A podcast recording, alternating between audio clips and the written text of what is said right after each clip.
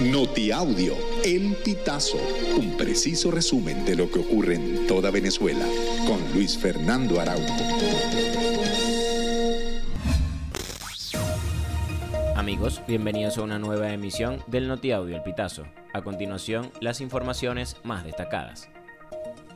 Al menos 16 cadáveres han sido trasladados desde la mina Bulla Loca, en La Paragua, hasta el casco central del mismo poblado en el municipio bolivariano Angostura de Bolívar. Este dato corresponde a una cifra actualizada por el jefe de la Secretaría de Seguridad Ciudadana de esa región, Edgar Colina Reyes. El número de heridos se mantiene en 11, según dijo el funcionario. En La Paragua, un poblado cuya actividad principal es la minería, se ha instalado un hospital de campaña para atender a los sobrevivientes. Adicionalmente, el gobierno regional dijo que dispuso de dos helicópteros para continuar con las labores de salvamento. El 64.2% de las familias maravinas percibe que la situación económica de sus hogares es mala o muy mala, y el 63% considera que en los próximos meses no habrá una mejoría y que su condición será igual o peor. La encuesta fue aplicada a 600 hogares en las 18 parroquias de Maracaibo, capital del estado Zulia. El estudio reveló que el ingreso promedio mensual de un hogar en Maracaibo es de 247 dólares, con el que se cubre cerca del 60% de la canasta alimentaria. Jorge Roy, quien es miembro del Consejo de Administración de la Oficina Internacional del Trabajo, aseguró que no es factible valorar el sueldo mínimo mensual de Venezuela en 200 dólares debido a que no hay manera de pagarlo. Además, Roiga aclaró que no se busca que quiten las leyes de prestaciones sociales, sino que éstas reciban un ajuste.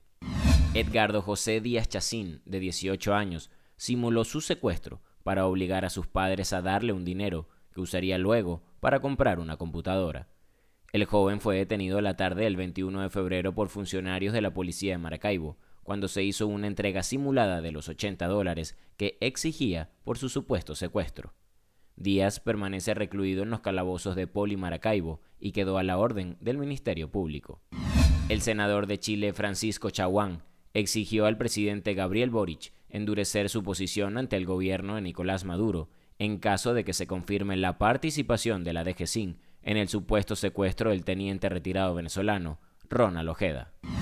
Creemos que este hecho debe ser investigado hasta las últimas consecuencias y en caso de ser efectivo creemos que hay que endurecer nuestra posición frente a la dictadura de Nicolás Maduro. Si esto llegara a ser efectivo, sería inédito eh, la acción eh, eventualmente de fuerzas militares extranjeras al interior de nuestro país.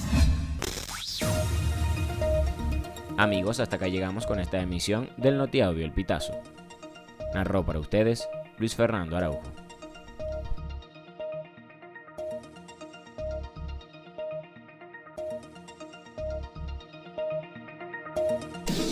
Estas informaciones puedes ampliarlas en nuestra página web elpitazo.net. También recibimos tus denuncias vía SMS o WhatsApp a través del 0414 230 2934.